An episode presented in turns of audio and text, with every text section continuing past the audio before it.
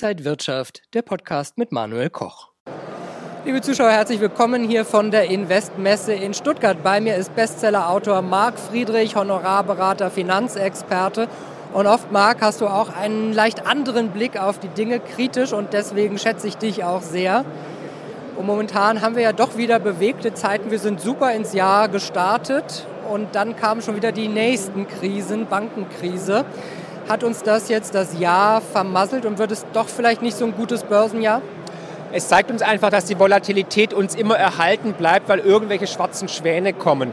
Aber es war ja klar, dass in einem Zinserhöhungszyklus immer was kaputt geht. Das war in der Vergangenheit immer so und dieses Mal anscheinend durch die sinkenden Anleihenkurse haben die Banken ein kleines Problem, weil die abschreiben müssen, weil die liquidieren müssen, weil die verkaufen müssen und dann sind große Lücken auf einmal in der Bilanz und dann kommt die Panik hoch.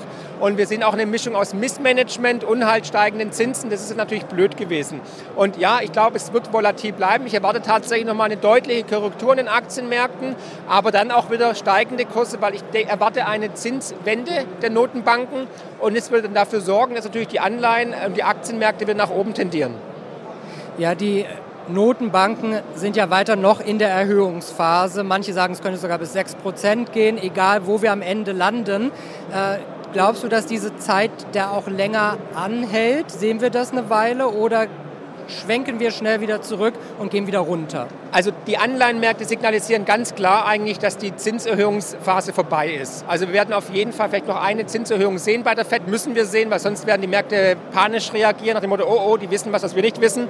Aber dann ist, glaube ich, erstmal Gelände, äh, Ende Gelände. Dann kommt es darauf an, wie sich es weiterentwickelt mit den Banken und ähm, ja, generell. Also dann kann es sein, wenn noch eine größere Bank angesteckt werden würde, könnte ich mir vorstellen, dass man dann doch vielleicht die Zinsen wieder senkt. Aber jetzt hat man erstmal ein neues Programm aufgesetzt, ja, BTPF. Und damit versucht man erstmal die Banken zu, zu unterstützen. Wir haben jetzt 300 Milliarden, hat die FED in die Bilanz wieder aufgenommen, um die Banken zu stützen. Und das gleiche haben wir ja auch in der Schweiz gesehen.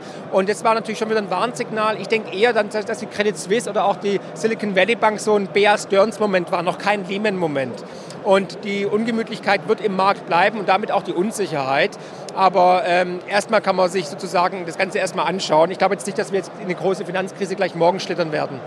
Wenn wir den Fall Silicon Valley Bank sehen, muss man aber sagen, die US-Behörden haben schon aus den Krisen gelernt und sind gleich reingegangen, statt Schockwellen zu erlauben. Ja, also ich fand es überraschend. Also ich glaube, man hat ja die Einlagensicherung de facto ausgehebelt. Und da muss ich sagen, das finde ich, das ist ein Tabubruch. Weil da werden auch jetzt die bestimmte Banken, die Regionalbanken werden geschwächt, weil da zählt es eben nicht. Das heißt, viele Anleger werden wahrscheinlich in den USA ihr Geld abziehen und zu irgendeiner anderen Bank bringen. Und damit wird wahrscheinlich die Konsolidierung im Bankenbereich weitergehen. Und natürlich die 300 Milliarden. Wir haben ganz schnell gesehen, dass es ein Bailout war, den man aber nicht so nennen darf. Und dass Quantitative Tightening vorbei ist. Und zwar haben wir Quantitative Easing. Also genauso schnell wie damals die Bank of England durch die Pensionskassen. Und das ist schon ein Alarmsignal. Und da muss man schon drauf achten. Also wir werden die Zeit des Investieren, des passiven Investierens nicht mehr sehen. Es wird sehr turbulent bleiben, volatil bleiben. Da muss sich der Anleger darauf einstellen. Wie stellt man sich dann darauf ein? Also Sachwerte, haben wir ja schon oft gesagt, sind dann auch das A und O? Ja gut, wir haben es ja gesehen, Gold, das Krisenmetall schlechthin, hat sich gut entwickelt. Allerdings bin ich jetzt erstmal kurzfristig skeptisch, was Gold angeht, weil wir wissen ja, wenn die Zinsen noch weiter steigen, haben wir einen starken Dollar. Ein starker Dollar geht nie einher mit starkem Goldpreis. Und da ich nochmal eine deutliche Korrektur erwarte an den Aktienmärkten, erwarte ich auch, dass Gold nochmal nach unten tendiert. Aber langfristig gesehen natürlich macht eine Goldmünze, macht Silber, machen Rohstoffe, machen durch naturlimitierte Werte auf jeden Fall Sinn als Absicherung, als Lebensversicherung für seine Kaufkraft. Auch Bitcoin haben wir ganz klar gesehen. da kam die Hoffnung, okay, die Zinsen sinken vielleicht bald wieder und schon explodiert der Bitcoin-Preis um 50, 60 Prozent innerhalb von wenigen Tagen. Und so wird es halt auch laufen. Da werden einige den steigenden Kosten hinterherrennen. Aber erstmal denke ich, sollte man keine FOMO haben. Ich glaube, die Kurse bei Gold, aber auch bei Bitcoin werden nochmal deutlich zurückkommen. Wie sollte man sein Depot aufstellen? Wie würdest du das machen? Ich würde tatsächlich die nächste Korrektur, die ich erwarte am Aktienmarkt, nützen, weil wir werden dann einen finalen Meld-up sehen. Die Notenbanken werden die, Zinsen, die Zinserhöhung stoppen. Das wird ein Signal sein an die Märkte und der Anleihemarkt signalisiert das schon. Und dann werden wir diese Inflationierung des Aktienmarktes sehen. Dann werden vor allem natürlich äh, Tech-Werte gut laufen, aber ich glaube auch Rohstoffe, weil wir haben ja die grüne Transformation, da werden wir unglaublich viel Energie benötigen. Das kriegen wir nicht durch Solar und Wind, da brauchen wir Kohle. Gas, Öl, aber auch Uran.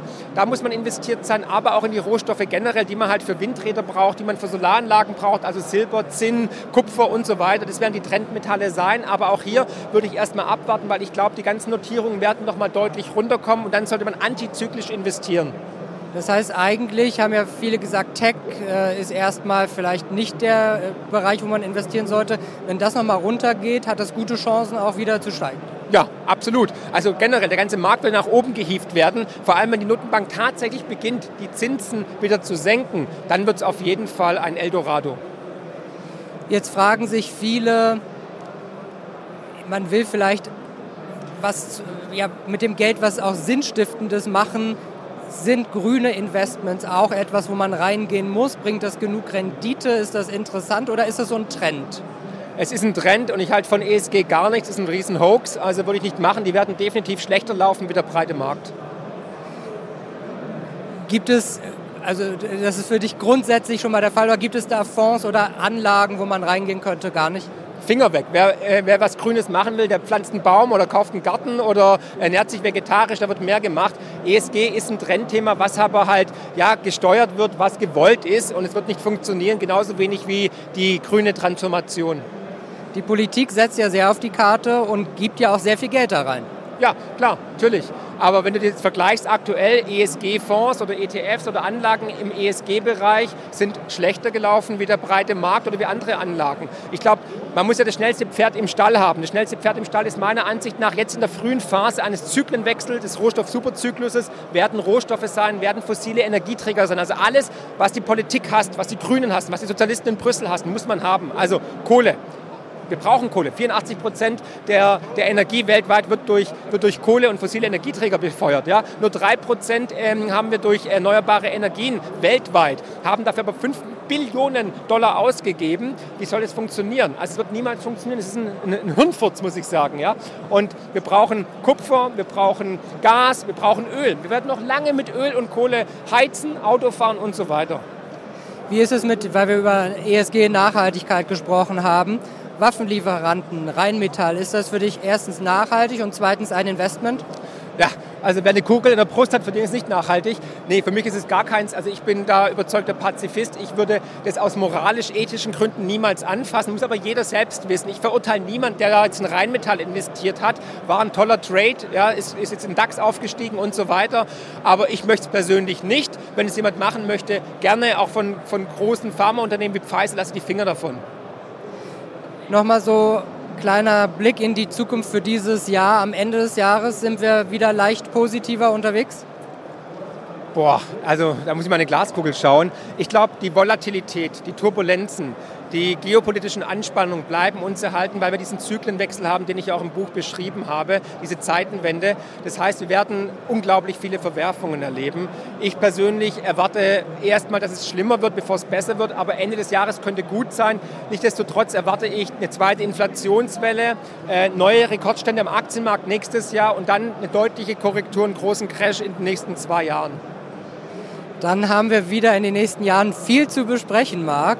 Ich bin gespannt. Dankeschön, dass du heute hier warst. Sehr gerne, wie immer. Danke. Und Ihnen, liebe Zuschauer, Dankeschön fürs Interesse. Bleiben Sie gesund und munter. Alles Gute, bis zum nächsten Mal.